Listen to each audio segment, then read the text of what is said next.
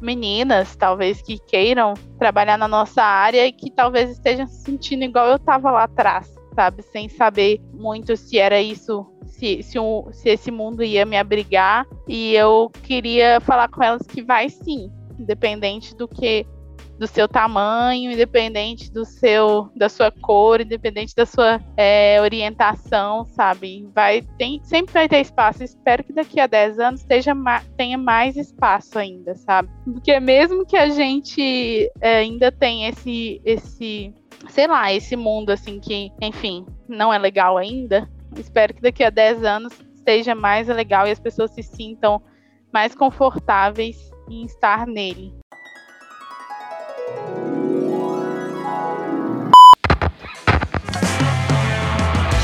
Oi, gente! Eu sou a Manu Bordache, fundadora do Steal the Look. E esse é o The Look Stealers, podcast para contar tudo sobre os bastidores do coolest office in town, ou seja, do nosso escritório. Nessa primeira temporada, a gente vai falar sobre a trajetória de cada uma das Look Stealers. De onde são, o que cursaram na faculdade ou o que não cursaram, onde vivem, do que se alimentam e o mais importante, como chegaram até aqui. Muito bom dia, você que está escutando este podcast. Mais uma vez, eu, Sophie, estou no comando de mais um episódio aqui do The Look Stealers e hoje a gente vai conhecer a trajetória profissional dela, que decidiu a sua futura profissão aos 15 anos de idade e desde então seu foco sempre se manteve firme, exercer na prática toda a criatividade que transbordava em si. Poético, né? Artístico, chique, né? Pois é, exatamente isso que a nossa convidada de hoje traz em sua essência para compartilhar conosco sua trajetória como designer, até chegar ao escritório mais legal de São Paulo, né, também conhecido como the Look, se você não sabe. Larissa Ribeiro, seja muito bem-vinda.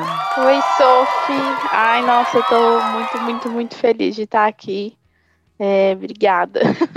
E se você acompanha o Studio Look, sabe que se tem designer ou videomaker na área, eu também estou. Então, Isabela aqui para entrevistar mais uma pessoa do seu time. E vamos lá, Sophie? Vamos, estamos prontas. Lari, conta pra gente quem é você, onde come, onde dorme, conta tudo sobre sua vida, sobre sua trajetória profissional pra gente. Oi, oi, gente. Então, sou Larissa, tenho 28 anos. É, eu, se uma coisa sobre mim é que eu realmente gosto de moda desde sempre. É, sempre foi isso que eu achei que eu ia fazer. É, depois eu vou contar mais um pouquinho, assim, tal, mas é, acho que talvez seja uma característica bem marcante minha, é essa. E é isso. E agora eu tô aqui no Studio Look, felicíssima. e a gente muito feliz de te ter aqui, Lari. Ai, eu acho que a gente é muito legal de ver realmente quando alguém tem assim um foco que nem você, tipo, você sempre soube, né? Qual a profissão seguir, diferente de muitas de nós, até do, do time que a gente não sabia para onde correr. a gente se bateu, bateu cabeça aí para encontrar e você desde sempre, né, sempre sonhou desde os 15 anos, segundo aqui minhas informações privilegiadas. e eu queria saber um pouco também como você.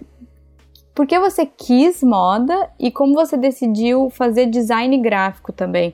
Se você sempre soube realmente que era moda mas através do design gráfico. Conta um pouquinho melhor como foi essa decisão. Eu vou dizer assim que eu sempre quis moda desde ali da adolescência, né? Porque quando você é criança, na verdade, você não entende muito bem e tal. Sim. É, mas eu sempre, quando adolescente, eu sempre fui é, o que hoje, o que antes chamavam da criança estranha, né?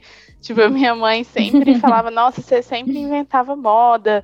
Era uma hora, era um, um, a gente tinha que ir atrás de um bermudão para você, a gente tinha que ir atrás de, de os colares de bolinha na época. Emo, eu fui, eu tava. então, é, sempre tive, sempre tive essas, essas de sempre estar tá querendo ser diferente. Eu, assim, depois Sim. de muita terapia, eu consegui entender que eu usei mesmo a moda como se fosse um escudo para mim na escola e mesmo eu sendo diferente, mesmo assim, infelizmente, tendo sofrido bullying por ser diferente, eu nunca Sim. desisti. Assim, eu falei, é isso que eu quero. E eu tinha muito, muito apoio da minha família, não só da, da minha família, mãe, pai, como também das minhas tias, que, que eles não viam em mim uma criança esquisita, eles viam em mim uma criança que, igual você falou no início, transbordava, assim, criatividade, né? Tipo, através das roupas Sim. e tal. E aí eu comecei a pesquisar sobre isso, a internet aí começando naquela época. Começando não, já estava bem avançada, né? Então, pesquisava bastante sobre isso. E até que com 16 anos, eu, na época que ninguém tinha blog ainda, que era, hum. sei lá, 2000 e 2007, eu criei um blog com as minhas amigas e aí começou a dar super certo, assim. Da, aí, tipo, na hora que minha mãe viu que tava dando super certo, ela falou: Ah, essa menina aí acho que, que vai dar bom. Acho que vai dar bom. aí é, começou a, a. gente consegui, começou a receber presente, a ter que ir em loja, fazer coisas e tal. E, e aí, tipo, eu comecei a ver a questão da moda como conteúdo. E ver Sim. também que eu não queria fazer roupa. Que eu, eu comecei até a fazer uhum. um curso. Quando minha mãe viu que era isso mesmo que eu queria, que aquelas roupas esquisitas iam se converter em uma pessoa que ia fazer moda, é, ela me colocou numa aula de corte e costura. Eu fiz por muitos anos, assim, fiz acho que uns dois anos e amava, só que não era aquilo que eu ia querer fazer ainda. Eu não entendia direito é, que, eu não, que eu poderia fazer moda sem ter que fazer roupa. Então, eu ela fez, me colocou, aí eu continuei fazendo, aí eu aí criei o blog com as meninas e e aí eu entendi como fazer moda através do conteúdo. E eu acho que foi ali que eu entendi. Aí eu comecei a tentar é, sacar como que eu ia entrar naquele meio sem fazer roupa. Ai, e aí, demais, sim. Sim. E aí eu, eu ali, 16 anos, a gente, tipo, conciliando escola. Eu lembro que a, que a Globo foi lá em casa, sabe, para poder entrevistar jovens prodígios.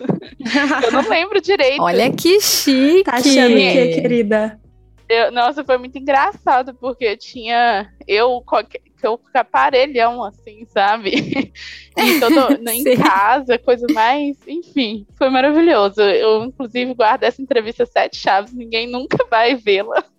Nossa, porque... eu ia pedir para compartilhar com a ah, gente. Não, eu que quero é ver. Nossa, gente, vergonha. Nem sei se ela existe ainda. Eu vi ela recentemente, assim, recentemente há uns dois anos, mas é. Enfim.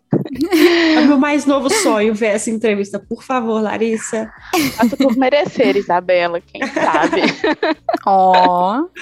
E Lari, conta uma coisa pra gente. Você falou muito aí sobre sua mãe no processo de. Da, da construção da sua carreira, do blog, da, enfim, de tudo sobre moda. Conta pra gente como foi ter esse apoio dos pais nessa profissão aí, um pouco, como posso dizer, um pouco abstrata, será, para eles? Eles já sabiam o que, que era? ou eles só apoiaram ali, é, do tipo, minha filha, vou te apoiar, não importa o que aconteça? Conta tudo pra gente, como foi isso? Então, é, eu acho muito engraçado isso também. Tipo, até hoje, assim, eu falo, mãe, você é muito guerreira, muito obrigada por ter me apoiado eu, eu brinco com ela que eu falo, ah, eu não quero ter filho porque eu tenho medo de, ser, de sofrer o tanto que você sofreu comigo. e aí, ela sempre, na verdade, eu acho que eu acho que é até uma coisa legal de falar que eu era uma pessoa muito ruim na escola. Tipo, é, talvez até muitos de nós criativos fomos ruins, fomos mal Sim. na escola, né? E eu ia muito mal, tipo, eu pegava recuperação todo ano, é, porque eu era, eu era uma pessoa muito comunicativa, muito, digamos, criativa. Então eu ficava o dia inteiro conversando, sabe? Eu só queria, sei lá, dormir, desenhar, fazer qualquer outra coisa na aula, menos prestar atenção. Uhum. Então, eu acho que é, quando chegou a hora de fazer um vestibular e eu já sabia o que eu queria, eu acho que talvez eu, eu nunca É um curso diferente? Sim, mas eu sempre quis esse diferente. Então, assim, acho que ela falou: ah, não tem que fazer, a menina é, já não vai bem na escola. vou fazer o quê? Vou, vou. Nem sei se foi isso, tá, gente? Eu tô só chutando. Porque, assim, realmente eu não consigo entender. Era um, era um curso bem diferente para eles. Eles nem. Acho que até hoje eles não sabem o que eu faço. Mas eles me apoiaram, assim. Eu passei na faculdade de primeira, mesmo tendo ido super mal, tá vendo, gente? Não, não importa se você vai mal na escola, o que importa é você não. fazer o que você quer, que você vai conseguir. eu acho isso mega importante. E, e aí eu passei na faculdade e, tipo, eu em nenhum momento, eu não consigo, eu acho que eu fui uma pessoa muito privilegiada de ter essa noção desde sempre, sabe? Eu não não fiz outro vestibular. Eu fiz design gráfico na UENG e design gráfico na FUMEC. Tipo, eu não, não, não tive outra opção de curso. Então, Sim. é porque eu vejo muita gente fazendo, ah, eu fiz direito, depois. Aí eu tenho uma amiga designer que é minha amiga, ela fez odonto e design gráfico. Tem muita gente assim no curso. Eu fiz, eu contar uma história. Eu fiz design gráfico e ciências atuariais, porque eu gostava muito de matemática e gostava muito de, de fazer site também. Então, enfim, saibam essa curiosidade. Gente, chocada. Nossa, é uma coisa que eu nunca ia fazer. É. E eu acho, eu acho super importante da gente falar, assim, principalmente, acho que para quem tá nos escutando e tá ainda no período ali, né, de, de colegial, que assim, o método, né, escolar que a gente tem, que é o mais difundido, ele não atende necessariamente às necessidades de aprendizado de todo mundo. Então, assim, tá tudo bem se você tiver dificuldade, tá tudo bem se você não se adaptar a como a escola tá passando um conteúdo para você.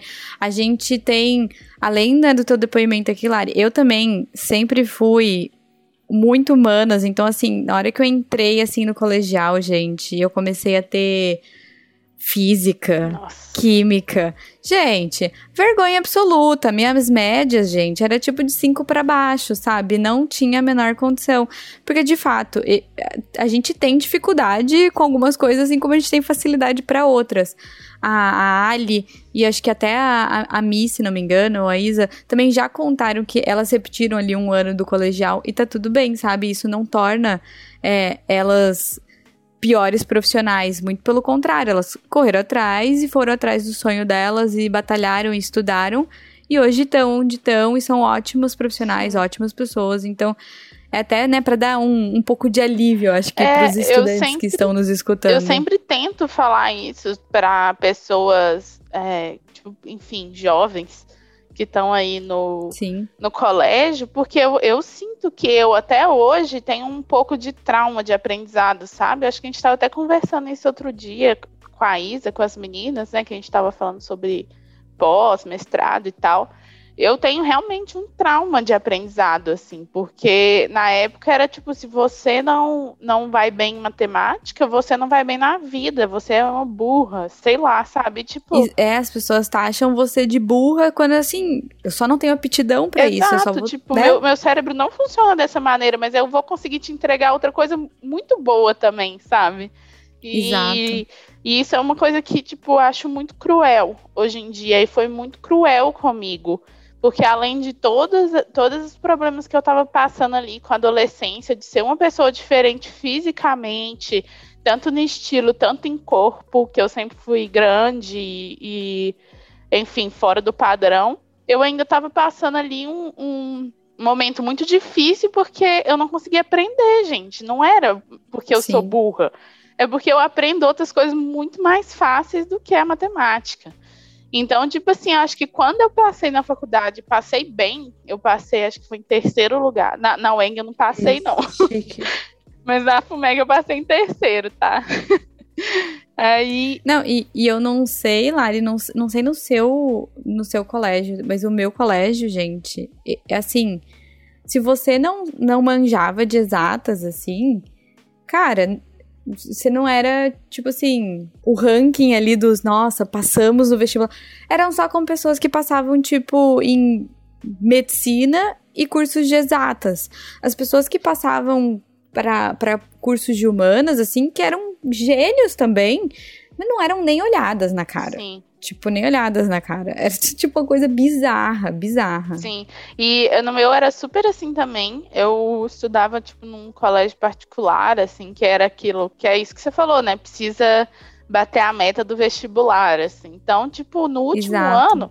Só que eu lembro, assim, que no último ano eu já estava tão acostumada com essa situação de, no terceiro ano ali, de ser a pessoa que, que não vai passar, que eu falei, a ah, gente, tá tudo bem. Eu acho que eu nem tentei. No, eu não lembro direito, porque eu entrei no meio do ano. Acho que foi isso, eu nem tentei fazer vestibular.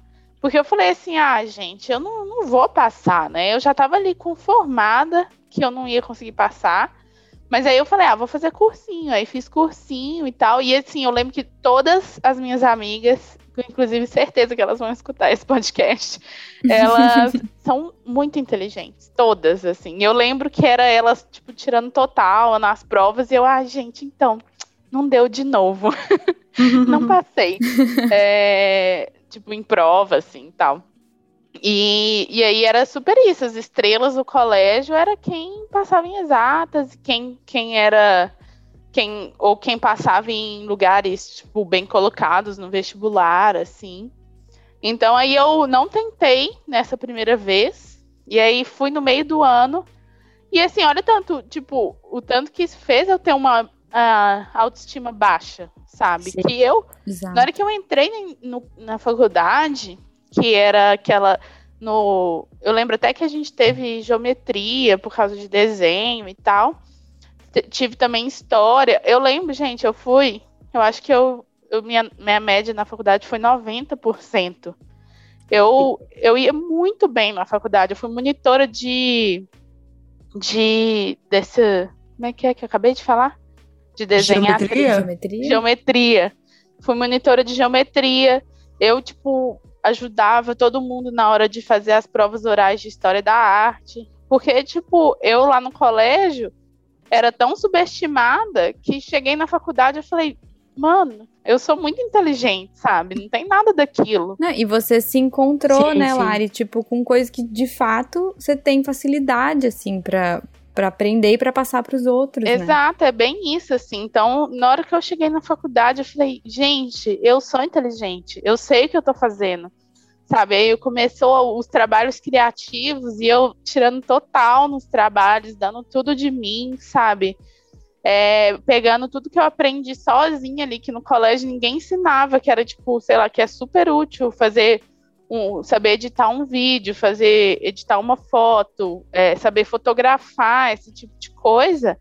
E pegar tudo que eu aprendi ali, porque eu corri atrás no meu blog de fazer as coisas, de criar conteúdo e tal e tirando só total na faculdade, no super bem, foi tipo uma coisa muito maravilhosa para mim. E meus pais vendo que na hora que eu entrei na faculdade eu nunca mais dei problema para eles em questão de, de estudo, eles falaram: é isso, ela tá no caminho certo e acho que eles nunca duvidaram disso. Assim, principalmente depois que eu entrei na faculdade e comecei a me dar super bem. Aí eles falaram: não, tá tudo certo. Ela é isso aí, não vamos mexer, meu time que tá ganhando, ela sabe o que, que ela tá fazendo.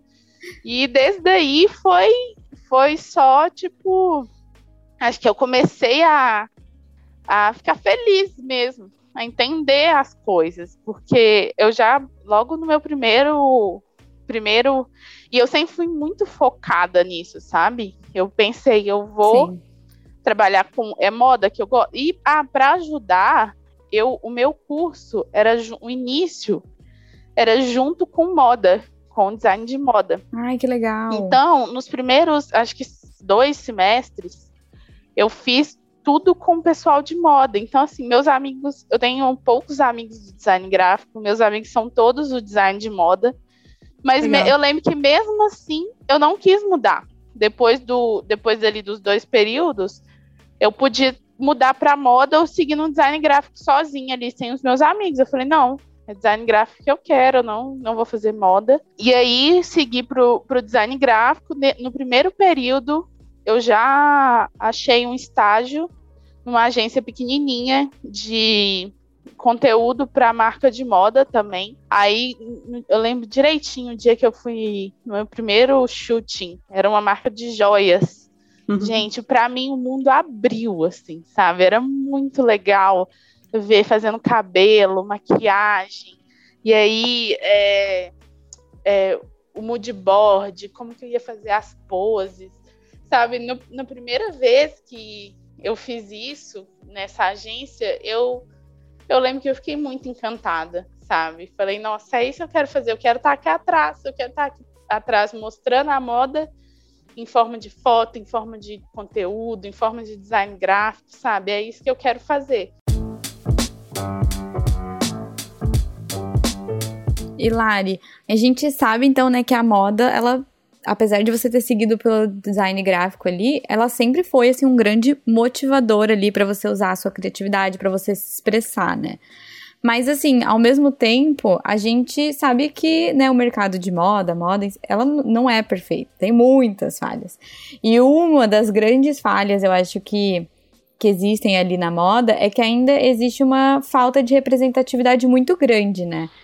Que faz com que a gente nem sempre se identifique com o que a gente ama, que é a moda.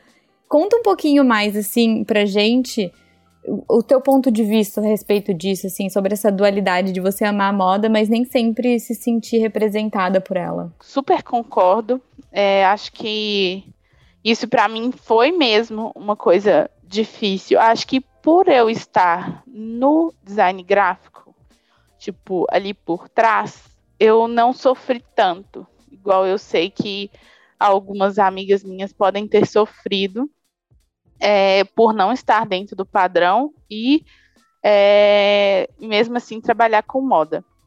Mas eu, eu sim já. Agora eu acho que eu tô mais tranquila, mas mesmo assim ainda é um pouco difícil assim é, ver tanto conteúdo de gente magra, é, de gente dentro do padrão. Eu falo assim por mim, assim no caso da, da minha da minha experiência por ser uma pessoa é, fora do padrão de corpo, ser maior e tal, é, para mim sempre foi difícil, porque eu já tentei me encaixar diversas vezes dentro do meio mesmo é, profissional, já sofri, digamos assim, preconceito, tipo, da pessoa chegar e falar assim, do nada, sem você querer. Larissa, eu tenho uma nutricionista ótima. Se você quiser, eu posso te passar o contato. Eu, nunca, eu nem te pedi, sabe? Tá tudo bem. não precisa me passar nutricionista. Então, assim, isso é, já sofri muitas outras coisas. Porque é isso, né? Você trabalha com moda, mesmo você estando no marketing, no design, alguém te cobra em algum momento de você usar roupa e geralmente a roupa que vou, é, estou falando em questão de trabalhar em marca de moda, que eu já trabalhei em várias, né? Depois eu posso até falar. É, não, e, e você falou, né, que você trabalhou tipo há 10 anos, hoje assim, hoje as coisas já estão bem Exato, melhores. Sim. Mas assim, gente, há, há cinco anos o cenário já era muito, mu era muito, era diferente. Muito diferente, né? sim. E, e assim, é, mas isso, foi bem isso, bem antes, bem no início, assim, agora, graças a Deus, tá tudo bem melhor, assim, pelo menos as pessoas têm vergonha de falar, sabe? Mesmo que elas pensem, elas têm vergonha de, de falar esse tipo de coisa pra gente, assim. Mas eu já, já passei muito por isso, e principalmente trabalhando em marca, que em algum momento você tem que usar ali a roupa, é, que, da marca e a maioria delas não fazem até o 46, que é o meu número. Então, assim, eu, eu tinha que ficar procurando, assim, alguma roupa que me encaixasse, que, que vestisse em mim, aí eu colocava com outra coisa. Isso é ruim, sabe? Assim, pra gente, não ter essa representatividade em questão de tamanho. E sabe, é 46, gente, o tanto de gente 46 que tem sabe? E mesmo se não, não E a padronização dos tamanhos também, né, Lari? Porque às vezes vem uma marca e fala: ah, não, eu tenho 46. Só que 46 da marca, cara, não veste às vezes uma pessoa 42, sabe? Exato. Isso é o que eu mais sofro, assim, sabe? Porque os 40. É, na hora que eu vou olhar o meu tipo, meu maior, minha maior medida é o quadril. Na hora que eu vou olhar o quadril do, sei lá, 50 não tem para mim, sabe? Eu fico pensando, gente. Mas enfim, independente do tamanho, sabe? Tinha, tinha que ter essa representatividade, tinha que ter essa, essa opção, né? Então, é, isso é uma coisa muito complicada na moda. Mas assim, acho que fui aprendendo a lidar. Não queria que as meninas que viessem aí, que fossem meninas grandes, que não não tivessem que lidar com isso da forma que eu lidei, principalmente com as pessoas que eu lidei, de acordo é, de gente que, enfim, que fica tentando te dar dicas para você emagrecer. Não solicitadas. É, dicas não solicitadas sobre a sua aparência. Então, assim, acho que, que isso para mim foi o que mais pegou, sabe? E Lari, uma coisa também, você começou a contar um pouquinho, né, pra gente sobre as tuas experiências ali com estágio e tudo. É, conta um pouquinho mais, assim, que, que, mais você fez de estágio? Que estágio a gente sempre fala, né? A gente, a gente tem aqui, tinha defensora dos estágios durante, durante a faculdade, que a gente acha muito Sim. importante para que as pessoas realmente tenham a oportunidade de, na prática, descobrirem o que querem realmente fazer. Conta um pouquinho o que, que você fez ali de estágio. Então, nossa, eu sou, vou entrar também super para esse time dos defensores do estágio porque acho que se não fosse estágio eu não ia ter aprendido metade do que eu sei hoje. Então eu comecei a fazer estágio numa. Ah, eu até tinha falado que foi o primeiro que eu fiz aquele da, do photoshooting, mas não foi. Eu fiz uma assessoria de imprensa, é, que inclusive é. foi a assessoria que notou o meu blog na época. Hum, Olha só, eu consegui ó. meu primeiro estágio por causa do meu blog. É, não sei se a Rê vai escutar, mas beijo, Rê, aquela. é, que foi amo que BH é um ovo que ela falou Rê, eu já sei exatamente de quem ela tá falando. Você sabe quem que é, né? Ah, eu amo. É, então, eu foi meu primeiro estágio que ela viu meu, ela viu meu blog, ela mexia com achei achava elas super vanguardistas, porque na época elas já trabalhavam de home office e Meu isso Deus. era o quê? Uhum. 2011. E elas começaram a, a tipo, colocar, na, falar nas marcas, gente, olha só, elas são blogueiras, isso é muito legal, isso é muito importante. Tipo, na época as, as uhum. marcas ficavam assim, sem entender muito bem o que estava acontecendo. Mas eu trabalhei na, na assessoria com a Rei, com a Cris. E, é, inclusive, fiz um publi para Coven lá naquela época que hum. eu vinha trabalhar depois na Coven é, recentemente, faz pouco tempo. Então, é, comecei nesse, na assessoria. Eu ajudava ela nas redes sociais, fazia as peças, que na real eu tava, eu não, eu não sabia muito bem. Eu já entrei na faculdade manjando de, de programa, porque naqueles seis uhum. meses ali que eu estava decidindo se eu ia fazer uhum. ou não vestibular, eu fiz cursinho junto com uns cursos de software e tal. Então já entrei Legal. na faculdade manjando de programa, já sabendo as coisas. Chegou arrasando. É, mais ou menos assim, o que, que tinha que fazer. Então consegui um estágio rápido com elas, que elas já notaram a gente no blog e tal. E aí fiquei com elas bastante tempo, eu acho. Não lembro direito, mas acho que foi uns, um ano e meio. E aí consegui um, um um estágio numa agência que estava começando. É, também fiquei bastante tempo, assim, na, na agência. E, e lá eu tive, na agência eu tive experiência de tudo, assim. Foi, acho que foi lá que eu comecei a desenvolver uma característica que hoje eu considero muito boa em mim, que é ser hands-on. Qualquer coisa que uhum. precisar, eu tô aí. Já até falei com a Isa mil vezes. Eu amo. Desde precisar carregar caixa, editar vídeo, fazer vídeo, sei lá, tudo, qualquer coisa que precisar. A gente se vira aqui. Se vira. Isso é maravilhoso. Acho que isso é uma característica muito boa. E foi lá que eu Sim. comecei a desenvolver ela, porque eu tinha que fazer produção executiva do, dos, dos shootings, aí tinha que fazer capa de Facebook na época, aí tinha que fazer uhum. todas as pe é, peças impressas que eu nunca tinha feito na vida, mas eles foram muito maravilhosos e foram foram experiências ótimas de estágio, que eram lugares pequenos, então era eu e meus dois chefes, nos dois. No caso, no primeiro, minhas duas Sim. chefes, e nesse, meus dois chefes. E, e aí eles me ensinaram muito, tinha muita paciência comigo, é, coisa de impresso, eles já manjavam, assim, então o Albert, que era meu chefe, beijo, Albert, ela, ele me, me ensinava tipo, tudo direitinho, assim, sabe? É, pegava, sentava comigo, falava, você tem que fazer isso, isso e isso. Aí no fim eu já tava indo super bem, assim, já tava conseguindo fazer tudo sozinha. Mas, assim, dei muita sorte de ter tido chefes muito pacientes comigo durante a parte do estágio, assim, sabe? Sim. E aí, esse estágio é, me, de, me deu um portfólio super completo, assim, porque como eu fiz de tudo, eu acho que, assim, para você trabalhar com moda, principalmente em design gráfico, no marketing, você tem que mostrar que você é hands-on mesmo, assim, faz tudo, porque você vai precisar. Então, como eu tinha posto. Exatamente.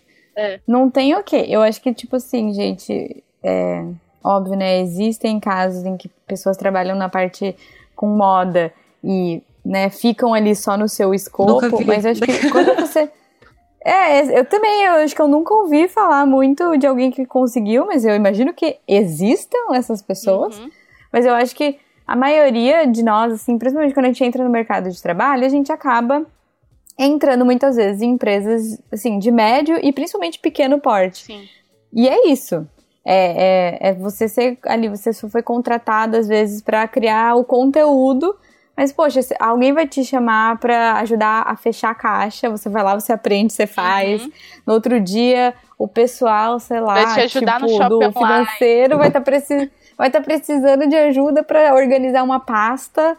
Você vai lá e você faz. E eu acho que principalmente quando você é estagiário, é muito legal. Uhum. Eu sei que às vezes é muito trabalho e às vezes a gente fica se sentindo até um pouco mal, assim, meio explorado, mas assim, é legal de fazer, porque a gente realmente acaba tendo uma visão muito boa, sim, assim, sim. Do, do começo Todo. ao fim do processo, uhum, né? Sim. É, e como eu fiquei muito tempo fazendo de tudo lá, eu tive um portfólio muito bom, sim. assim. E aí foi que eu. Uhum. E eu, gente, é muito engraçado, assim. A minha mãe fala muito sobre lei da atração. Uhum. E acho que a gente até fez um post recentemente. E eu uhum. acredito muito, assim, porque tudo que eu foco e eu fico repetindo, eu fico repetindo, às vezes eu até consigo coisas que depois eu vejo, eu penso assim, gente, por que que eu fui querer isso? Mas assim, eu, eu lembro que quando eu estava na faculdade, eu ficava repetindo: meu sonho é sair e trabalhar numa marca de moda grande. Meu sonho é sair e trabalhar numa marca de moda grande. E isso é tudo na minha vida, tudo que eu vou repetindo, depois eu vou falando esse padrão mais pra frente das outras coisas, uhum. acontece. E aí eu saí, eu ia formar em dezembro, em outubro eu consegui trabalhar na Iorani. É, eu consegui hum, um emprego na Iorani. Demais. E aí, tipo, eu, aí eu fiz meu TCC junto com o início do emprego, trabalhando oito horas e fazendo faculdade, fazendo meu TCC. Deus. Foi sim, foi um caos, foi um caos, mas eu era jovem, eu consegui.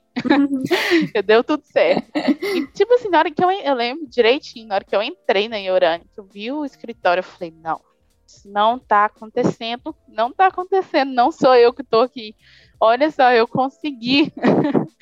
então, tipo, eu, e eu ficava repetindo isso tanto na faculdade, tanto que quando eu entrei, eu falei, mãe, eu consegui, olha aqui, eu tô trabalhando numa marca de moda grande. Então, tipo assim, para mim foi, tipo, eu já comecei, acho que Iorani é uma das maiores marcas, assim, lá de BH, talvez. Então, eu acho que para para mim foi um super conquista, sabe? E é aquilo assim que a gente estava falando. É, eu sempre fui muito, assim, às vezes espero que não seja inconveniente, mas é, fui entrona, assim, sabe? Na hora que eu via que estava precisando de, de ajuda em algum lugar, eu já me oferecia. Então, assim, acabou que eu consegui de novo. Eu sempre gostei muito de foto, da parte das fotos, do, dos shootings e tal. Então eu lembro que na Yorani, eu no final, assim, já tava super dando meu espetáculo lá nas fotos, ajudando a escolher modelo, ajudando a, a pensar em cenário. E isso tipo, era uma coisa que eu gostava muito. Então, isso é uma, é uma dica assim que eu dou para quem está começando, sabe? Seja entrona. Vai lá, entra Sim. nas coisas e, e, e, faça, vai atrás, faça tudo que você imaginar que você pode fazer. Se você achar que você não é boa, você vai do mesmo jeito, porque você aprende. então aí foi uma experiência super legal lá na, na Urani. Hilário, uma pergunta. Me fala qual que é a principal diferença que você sentiu é, trabalhando numa marca pequena e numa marca grande? Na real, eu vou te falar a verdade. É tudo muito parecido. Assim, eu não sei se é, se é a estrutura, que é uma marca grande, mas mesmo assim é uma estrutura uhum. familiar. Sabe? A Yorane, assim, uhum, também é uma estrutura sim. familiar. Então, eu acho que talvez a, a organização eu acho que assim, a empresa maior, assim, em termos de organização que eu trabalhei hoje foi o Studelook. Então, tipo assim, a diferença que eu vejo nisso é questão de organização mesmo, sabe? Uhum. E autonomia. Uhum. Acaba que numa empresa maior, você tem mais autonomia. Você consegue até participar de mais coisas do que numa empresa pequena, porque na hora que você chega ali, você tem que, que mostrar o seu valor para o dono da empresa.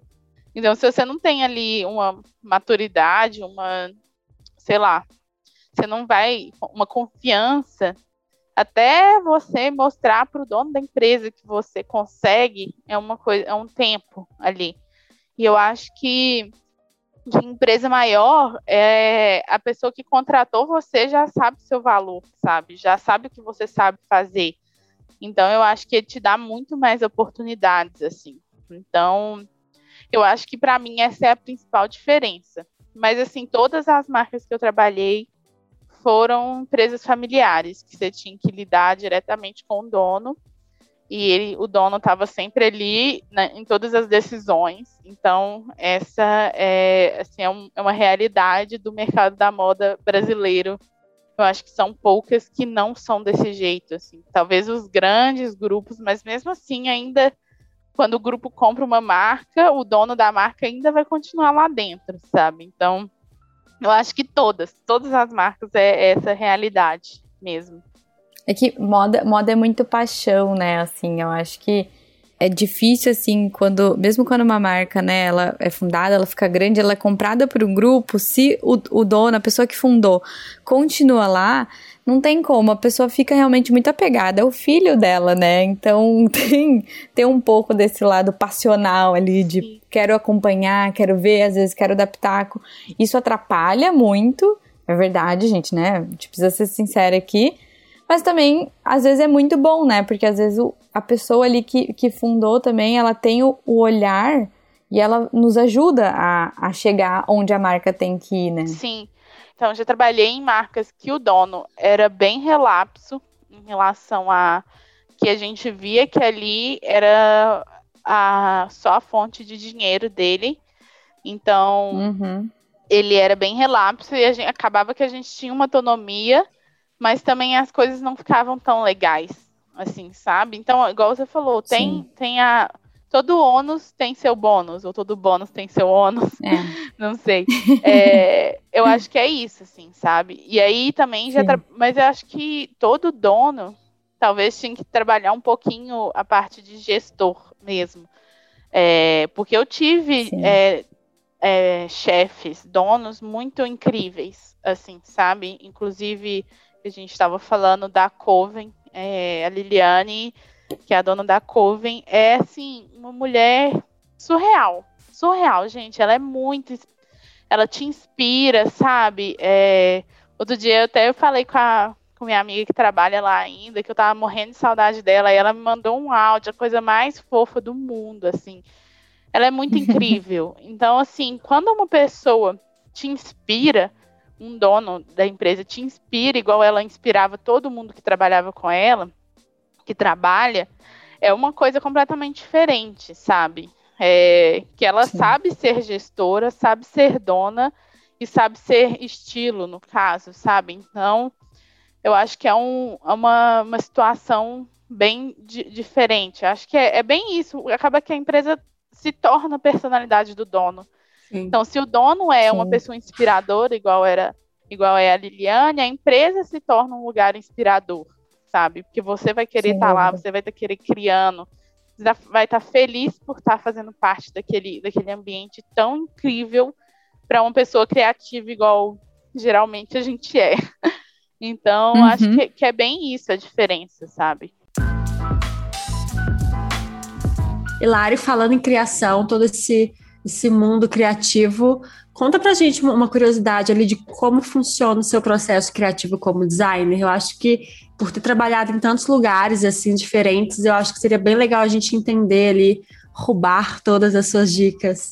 É, então, eu, eu trabalho muito, muito com referência. Tipo, referência para mim é o tempo inteiro. E a, a, minha cabeça, não sei se todo mundo, a Isa vai saber me falar, que é assim, eu não.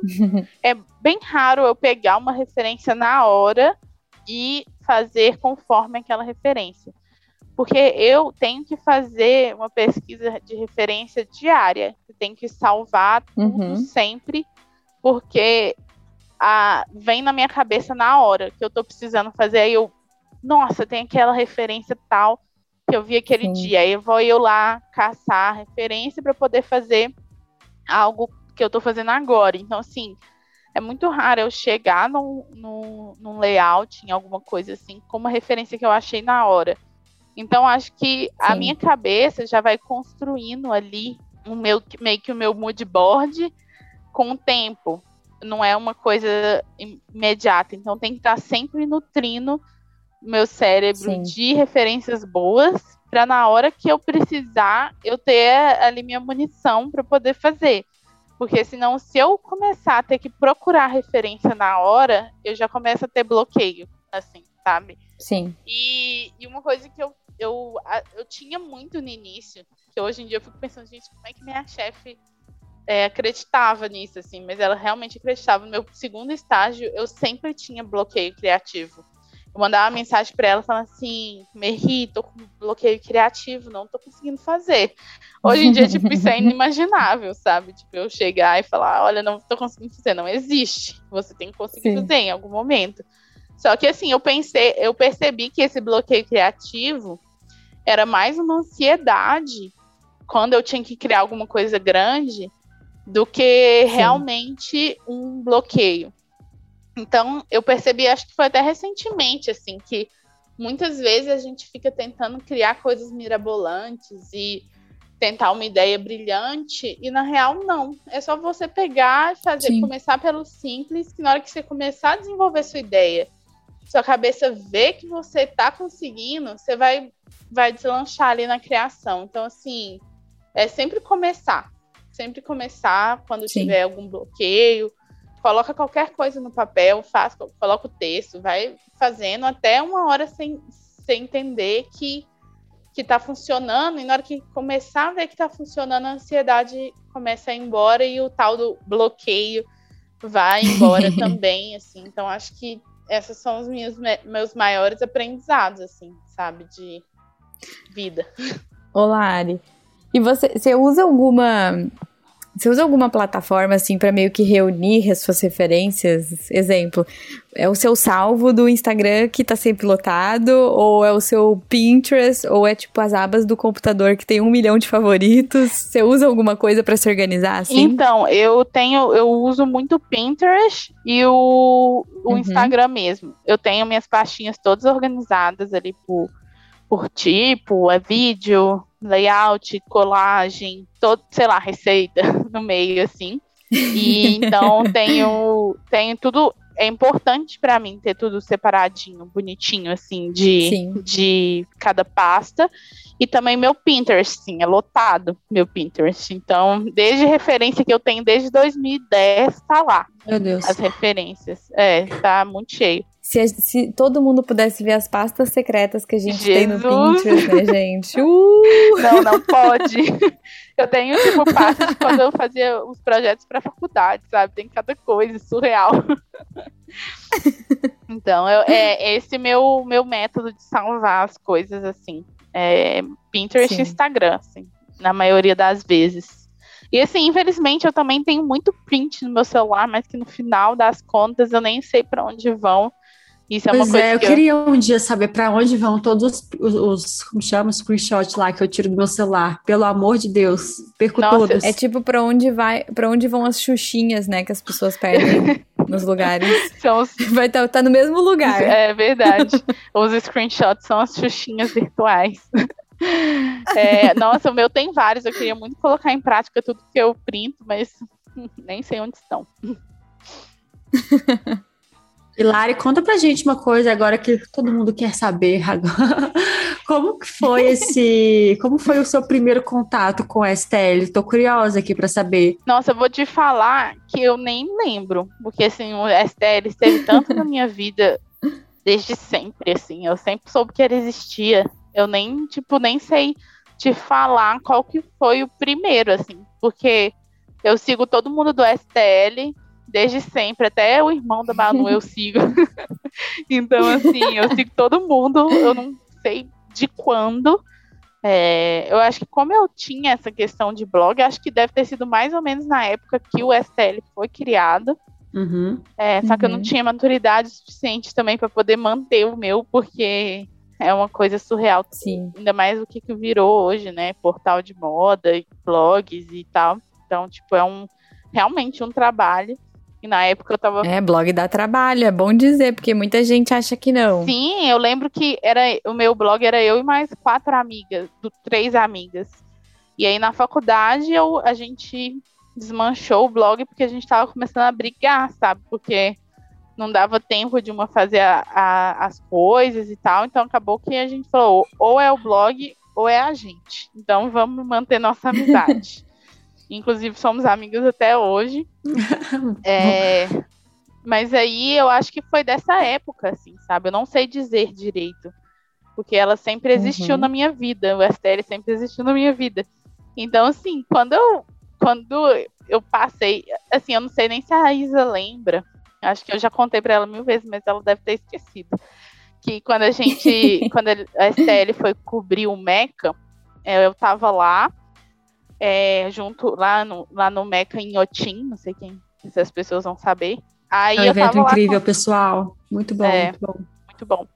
Aí eu tava lá com o meu lookinho despretensioso. Aí eu vejo uma menina correndo. Olha aqui, olha aqui. Vamos fotografar ela, vamos fotografar ela. Eu olhando, eu? Aí era a Isa, acho que falando, tá. essa maluca correndo no meio do maluca? festival. E tipo assim, eu acho que a única pessoa que, que, que me notou, assim, foi a Isa lá. Eu não lembro com quem que você tava, Isa. Você tava com a Alice, tava com a Bru. Não lembro, só lembro de Não, você. nenhuma delas. Eu, eu tava. Enfim, segredo. Brincadeira. Não lembro. Eu também não lembro com quem que você tava. Aí você chegou, ai, deixa a gente fotografar sua roupa, não sei o que. Eu falei, pode, óbvio. De onde é? Aí eu sei do Estilo Look. Eu, quê? Como assim? Ela, eu, é, eu trabalho no Estilo Look. Eu falei, aí foi fotografar a roupa e eu falei, é minha hora de fazer network, né, gente? Aí fui comecei a conversar com a Isa, ah, como que você chama? Ah, eu sou sou, sou do design gráfico do Estilo Look. Eu, nossa, eu sou designer gráfico, meu sonho trabalhar no Estilo Look e tal. Aí eu não sei, acho que eu pedi o telefone da Isa, eu acho que eu nunca pedi telefone de ninguém na vida, eu pedi o da Isa. Eu, e aí eu comecei a seguir ela no Instagram e comentar em todas as oportunidades de vaga que tinha. No, só que era tudo estagiário, eu já era formada há muito tempo, assim. Aí na hora que surgiu a vaga, eu falei, é minha hora. Aí eu mandei mensagem pra Isa no, no Instagram, no LinkedIn, e eu consegui um e-mail dela através de uma amiga. Aí eu mandei para todos os canais e chamei ela também no, no Instagram. E acho que também chamei ela no WhatsApp, não lembro direito. E aí eu, enfim, mandei meu, meu currículo e fiz meu teste. E estou aqui hoje no STL gravando podcast. Gente, eu acho isso aqui é, é tipo quando eu, quando eu era jovenzinha, cheguei lá no meu primeiro emprego, eu tô tipo assim, meu Deus, eu tô no STL, sabe, mãe, eu consegui. Feliz. E Lari, como é que como é que foi? Conta um pouco pra gente assim, como foi o, o, o processo seletivo para você, sabe? A rodada ali de entrevistas, com quem você conversou. A gente adora, a gente adora descobrir esses bastidores, porque né, a gente sabe a história do lado de cá, mas a gente adora escutar a história também de quem passou o processo com a gente. Sim. É, então, eu, eu lembro que gente, eu conversei com a Isa pelo, pelo e-mail mesmo, assim, bem é, pra gente entender e tal. Aí ela me mandou um teste, eu fiz o teste, é, fiquei um tempão fazendo, aí no final eu, com aquela autoestima baixíssima, ai meu Deus, nunca vou passar, qual a chance de eu passar? Aí hoje eu olho o teste e acho ele ótimo, acho super bonitinho. E aí depois a Isa entrou em contato comigo, e assim, eu lembro que a minha conversa com ela foi, tipo, muito surreal, porque é, até ela falou, falou assim, nossa, parece que eu já te conheço há mil anos. Eu falei, eu também. Engraçado, parece que a gente já se conhece. Aí eu fui conversar. Sabe que não teve aquela ansiedade de, de entrevista? Que eu não tive com a Isa, Sim. assim. Na hora que, que entrou, ela falei, ah, blá, blá, blá, a gente conversou, tipo, normal, assim. Acho que, que foi, tipo, mega natural. Uma, foi, eu não vou nem falar que, é que talvez seja um padrão de entrevista, porque foi realmente bem diferente, porque eu, quando eu comecei a conversar com a Isa, foi muito, sei lá, talvez acho que o santo bateu, não sei o que, que rolou.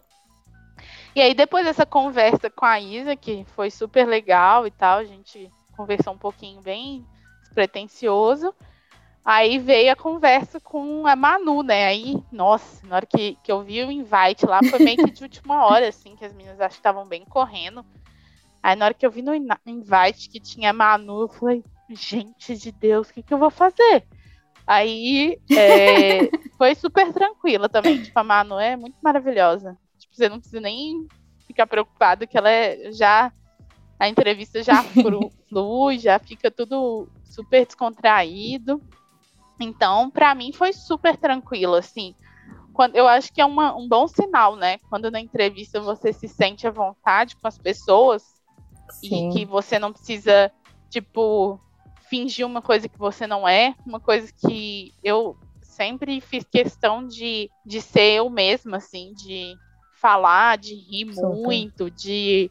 Tipo, eu sou uma pessoa que qualquer hora que você olha para mim, eu tô com um sorriso gigante no rosto, então é, eu sempre tento ser essa pessoa. E se eu tiver que esconder isso, é porque não é para mim, sabe? Então, uhum. eu fui, fui sempre eu em todas as, as entrevistas, em até tentei imprimir o máximo da minha personalidade no meu teste.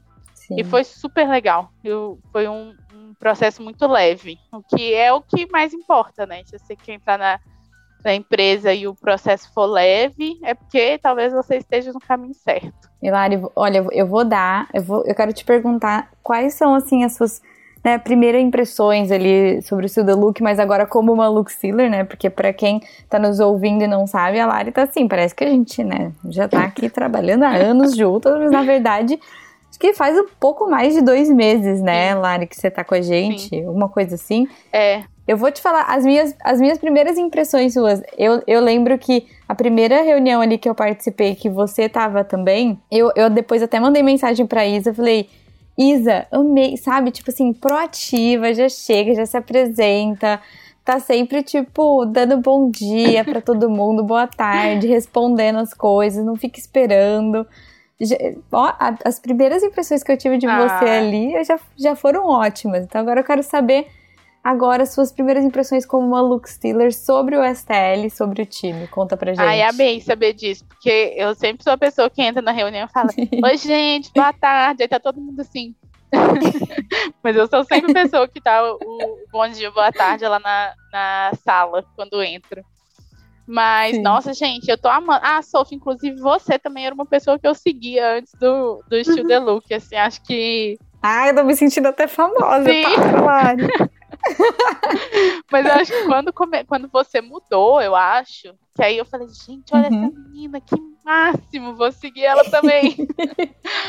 Mas aí, é... então, minha primeira impressão foi, tipo, eu entrei meio. Eu fiquei. Até agora eu tô sem palavras. Porque, assim, é um, foi um, um realmente uma mudança de, de organização para mim muito grande, sabe? Tipo, entrar uhum. numa reunião com esse monte de gente foi uma coisa assim surreal para mim, porque igual eu falei, assim, por, mai por maiores empresas que eu tivesse passado, é, sempre Sim. eram pequenas, assim, tipo as equipes. Eu, na hora que eu cheguei, entrei na primeira reunião, tinha 25 pessoas. Uhum. Falei, Jesus amado, o que, que eu tô fazendo? Como é que eu vou fazer? Como é que eu vou me apresentar, sabe? E, e aí, isso para mim foi, um, foi uma coisa, assim, ainda mais todo mundo online, né?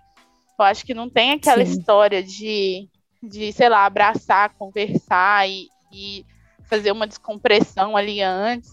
Então, entrei Sim. na sala com 25 pessoas, me apresentei, e aí, e aí. Mas aí eu, tô, eu me senti super acolhida, porque também minhas, minhas, minhas girls do time de design uhum. são, tipo, muito perfeitas.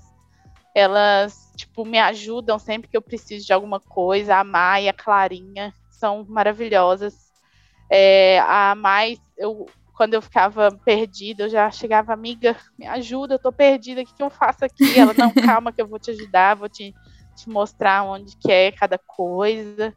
Então, assim, eu senti que todo mundo é amigo, assim, sabe? Na hora que Sim. A, aí veio a Alia aqui em casa fazer um conteúdo um dia, foi tipo, parecia que eu já conhecia a Alia há muito tempo. Ela é muito fofa, muito querida. A minha chefa maravilhosa, Isa, perfeita. Você ia falar de mim, Larissa, já estava mandando mensagem, que é isso? Como assim você não vai falar de mim, Larissa? Fale agora. Eu recebi aqui, gente, ó, off. Mas a minha chefe é perfeita, que, que sempre que eu preciso e, eu, tipo assim, acho muito compreensiva, sabe? E muito, tudo que, sei lá, gente, é muito perfeito ainda. Eu acho que eu tô meio tô meio incrédula ainda de, de tudo, de da organização, de todo mundo ser todo, todo mundo que você chega no WhatsApp para poder pedir alguma coisa, é todo mundo legal, sabe? É todo mundo fofo. Então é isso, assim, sabe? Eu sinto que eu tô no meio de um monte de amigas, assim, e espero muito construir melhor um relacionamento com todo mundo, porque eu vejo só pessoa incrível, assim, que eu queria muito ser amiga desde sempre espero que isso aconteça muito em breve. Hilari, chegando aqui na reta final do nosso podcast, conta pra gente, momento de falar de sonho, Sofia, o nosso bate-bola, jogo rápido, nosso ping-pong do futuro. conta pra gente ali, em uma palavra, o que você deseja daqui pra frente, Lari. Crescimento. Nossa, eu amei. Também. Eu, tô, eu, eu, me imaginei naquele jogo que tampa o ouvido e balança a cabeça assim. Sim! Crescimento! Mas é isso, acho que... E qual o seu sonho para o STL? Crescer junto? Será? Acho justo, acho muito justo. Eu acho válida essa resposta. Eu gosto. E a Lari, daqui a 10 anos, quero ver. Você sabia o que queria fazer na faculdade com 15 anos e daqui a 10 anos, onde você quer estar? Então, eu já gastei todo o meu planejamento quando eu era jovem. E agora eu deixo a vida me levar, entendeu?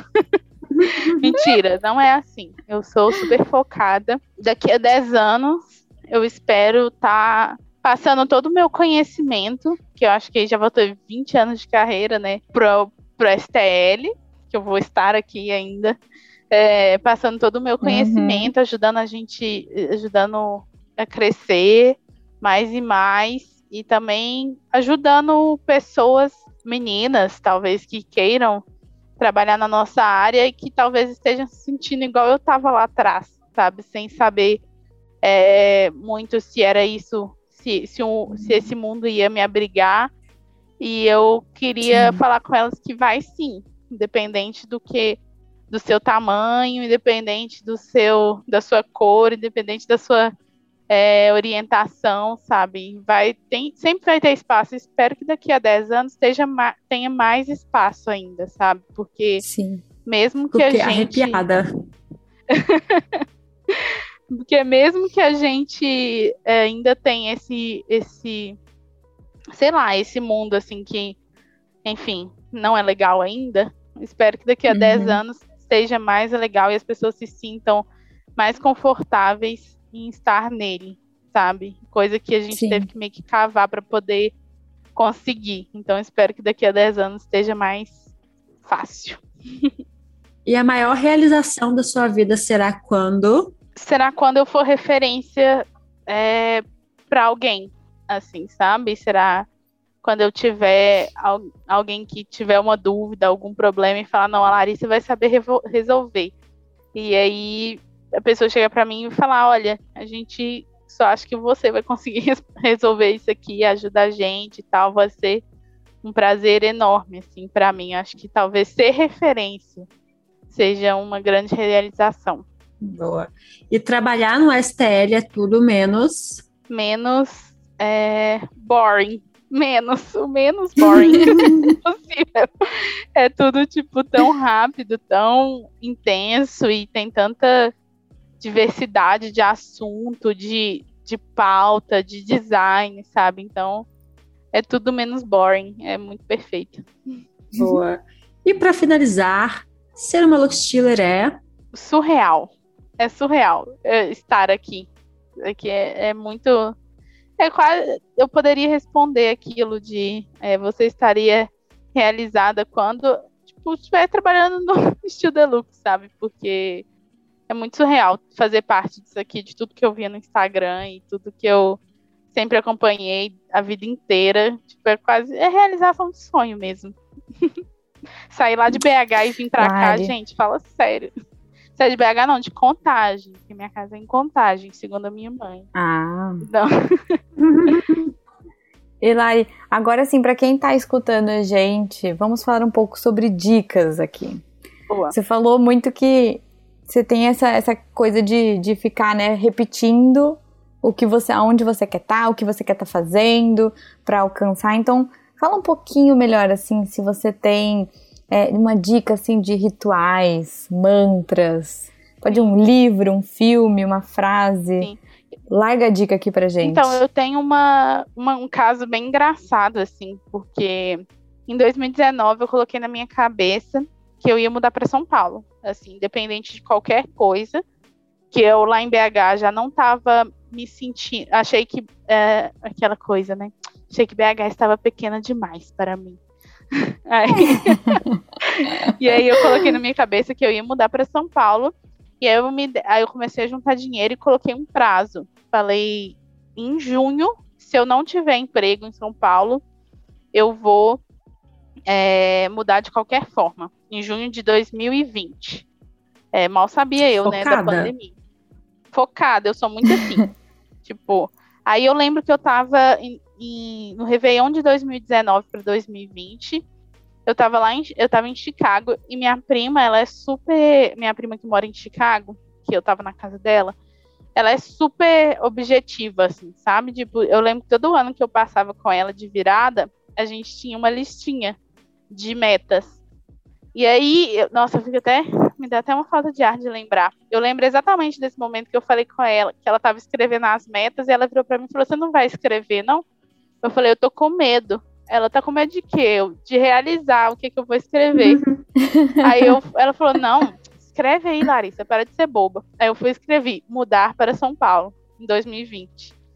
Aí voltei pro Brasil, passou um, um sei lá, alguns dias a um currículo que eu tinha mandado para Escudeiro em abril de 2019. A, a Clara, que é a dona da Escudeiro, me ligou e falou: A gente gostou muito do seu currículo, quando que você pode vir? Aí eu, quê? Ela falou: É, a gente tá precisando urgente. Eu falei: Tá bom, então semana que vem tô aí. Aí fiz o. Tipo, eu fiz a minha meta em dezembro, escrevi, e em fevereiro eu tava em São Paulo. Já tinha mudado. Meu Deus é surreal. Então, tipo assim, o que eu tenho para dizer é isso, sabe? Acredita. Eu acho que essas coisas assim de meta funcionam muito se você eu tenho eu tenho essa teoria de tudo que você coloca pro universo, sabe? É, a chance de dar certo, a chance de acontecer é muito grande. Inclusive, tem que tomar muito cuidado. Porque tem coisa que você fala pro universo que não é, que você não quer de verdade que aconteça. Então, tipo, já aconteceu coisas assim comigo também. Eu posso estar sendo uma total louca viajada, Mas isso é uma coisa que eu acredito muito. Minha mãe sempre. Minha mãe. Assim, eu tinha que fazer um podcast com minha mãe, porque ela é muito perfeita. Ela é psicóloga, e aí ela tem várias dessas teorias, assim, sabe? E aí ela sempre me ensinou, a, de uns tempos pra cá, a pedir as coisas pro universo. Tipo, que o universo não entende não. Então você não pode falar, eu não quero mudar para São Paulo, no caso. Ele vai entender que você quer mudar para São Paulo. Então, você tem que sempre ter um pensamento positivo.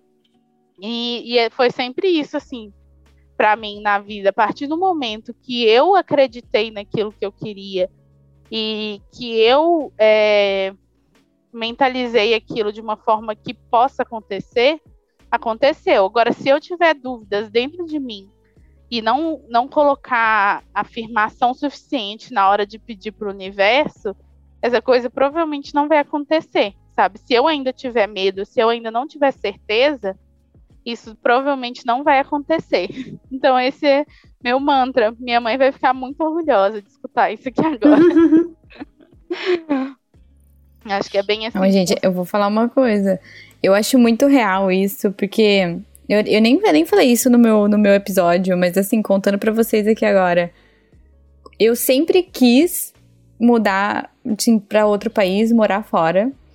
Mas por, por alguns anos eu foquei em mudar para Portugal porque eu teria, tipo, cidadania em pouco tempo e, enfim, por questões familiares. Mas no fundo, no fundo, desde que eu visitei aqui, desde que eu visitei a Amsterdã, eu ficava, tipo, pensando, sabe? Ai, eu, eu não vou conseguir, mas eu queria tanto, mas eu queria tanto, o lugar é perfeito para mim, é o lugar onde eu me senti acolhida, tipo, onde eu me senti em casa. Gente, e foi assim, aconteceu, sabe? Tipo, apareceu uma oportunidade de emprego pro meu marido, deu certo e a gente veio, tipo, muito rápido. Então, é muito louco, né, quando a gente para pra pensar, assim, que era algo que eu queria, mas eu tinha um pouco de medo, Lari, mas eu fiquei jogando sim, lá. É, sim. E deu certo, assim. É muito isso, assim, lógico que a gente. Um, uma coisa também, lógico que o, a força não funciona assim, né? Um que realmente. Se a gente não é, age, né? É, a gente é um, privilegiada de ter essas uhum. oportunidades, óbvio. E também a gente correu atrás, sabe? É, eu Sim. corri atrás se eu não tivesse mandado o currículo, eu não tinha vindo, sabe? Então, Sim. tipo, se eu, não, se eu não tivesse corrido atrás de fazer.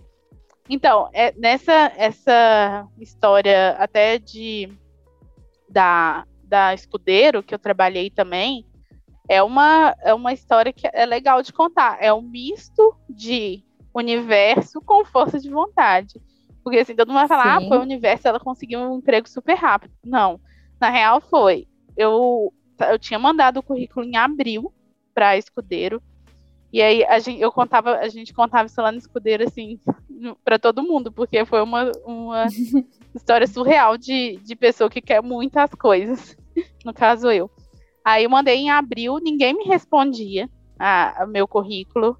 É, e aí eu ficava assim, gente, mas eu queria muito trabalhar lá, eu queria muito trabalhar lá. E aí eu fui descobrir que a escudeira ia estar tá em BH, no Minas Trend Preview, que é uma feira de, de marcas e tal. Eu falei, você quer saber? Se ninguém me responde, ele, eu vou lá ver o que está acontecendo. Aí eu fui, fiz, de um, virei a no, eu vi no Instagram que a Clara, a dona, tava lá no, no Minas Trend. Aí eu falei, eu vou virar a noite aqui fazendo meu currículo meu portfólio. Aí eu fui, liguei pro meu contato na gráfica, falei, Alan, pelo amor de Deus, imprime aí pra mim amanhã, sei o quê. Passei na gráfica, eu fiz um material gigante, custou mais de 200 reais. Eu fui lá no stand e falei, e ainda menti. Falei assim pro. Aí a Clara não tava lá. Aí eu fui e falei pro, pro, pro Tato, que trabalhava com ela na época. Falei assim: então, a Clara me falou ontem para mim que eu podia deixar aqui com você meu currículo. Ele, mas a Clara falou com você, ela não falou nada. Eu falei, estranho, ela me falou, falou que era para eu deixar aqui o currículo com você, que você estaria aqui para receber. Ele falou, ah, não, então tá, então entregue para ela. Eu falei, você entrega em mãos? Ele falou, entrego. Aí foi, ela me recebeu o meu currículo lá, e aí foi que passou um pouquinho, ela me ligou para poder ir trabalhar lá. Então, tipo, é isso. eu já estava mentalizando aqui, mas ao mesmo tempo com o rádio ligado para todas as oportunidades que aparecesse eu poder Sim. Me aplicar, né? Poder fazer fazer a parte prática da mentalização. Sim, a, a, primeira dica está dada. Agora eu queria que você desse mais dicas de o que, que você está escutando, o que, que você está lendo, o que, que você está enfim, conta pra gente ali para finalizar o podcast algumas dicas de coisas que te inspiram, que vai inspirar todo mundo que tá ouvindo esse podcast, Lari. Uma coisa que eu estou lendo, é, que eu tô amando, é, que eu tô assim enrolando assim para terminar de ler, mas é tá sendo muito bom, é um livro que chama O Ano que eu morri em Nova York. Eu acho que é brasileiro. Gente, eu não sei nada sobre o livro, tá? Eu só sei o nome. mas porque eu não pesquisei muito, já estava na minha lista de favoritos. É aquela história, né, do print, para onde os prints vão. Então é esse. Esse Sim. era um print do, de um story de não sei quem, que eu comecei a ler. É, o ano que eu morri em Nova York, muito legal. É, o que eu estou escutando. Eu ultimamente não tenho escutado música. Desculpem, pessoas. Eu só consigo escutar agora. Não me achem maluca, pelo amor de Deus um podcast de true crime que eu amo, chama Mods Pod. Eu já tô terminando. É, Mods Operandi, desculpa. Mods Pod é um Instagram deles que é muito bom, que é sobre, principalmente sobre serial killer e elas contando sobre uhum. as histórias. Eu sou fascinada com isso, porque eu morro de medo de ver filme de terror, mas escutar é muito mais fácil para mim. Então, eu sou viciada. E é, vendo vendo, não tô vendo nada. Tô vendo meu rostinho, todas as Tô vendo o rostinho da, da Isa na, na, nas reuniões. Lari, muitíssimo obrigada pela sua participação nesse podcast. Fico muito feliz que você esteja aí com a gente. Vou dar um tchau aqui para todos os ouvintes do, do nosso podcast. E é isso, pessoal. Um beijo grande no coração de todos vocês. Beijo, gente. Muito obrigada. Muito feliz de estar aqui. Espero que tenha sido legal. Eu também amei participar de mais um episódio.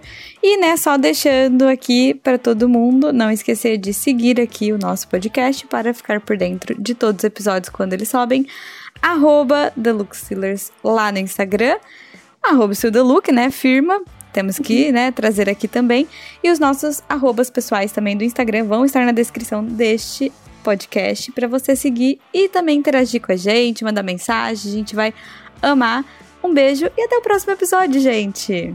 Tchau, beijo. tchau. Beijo.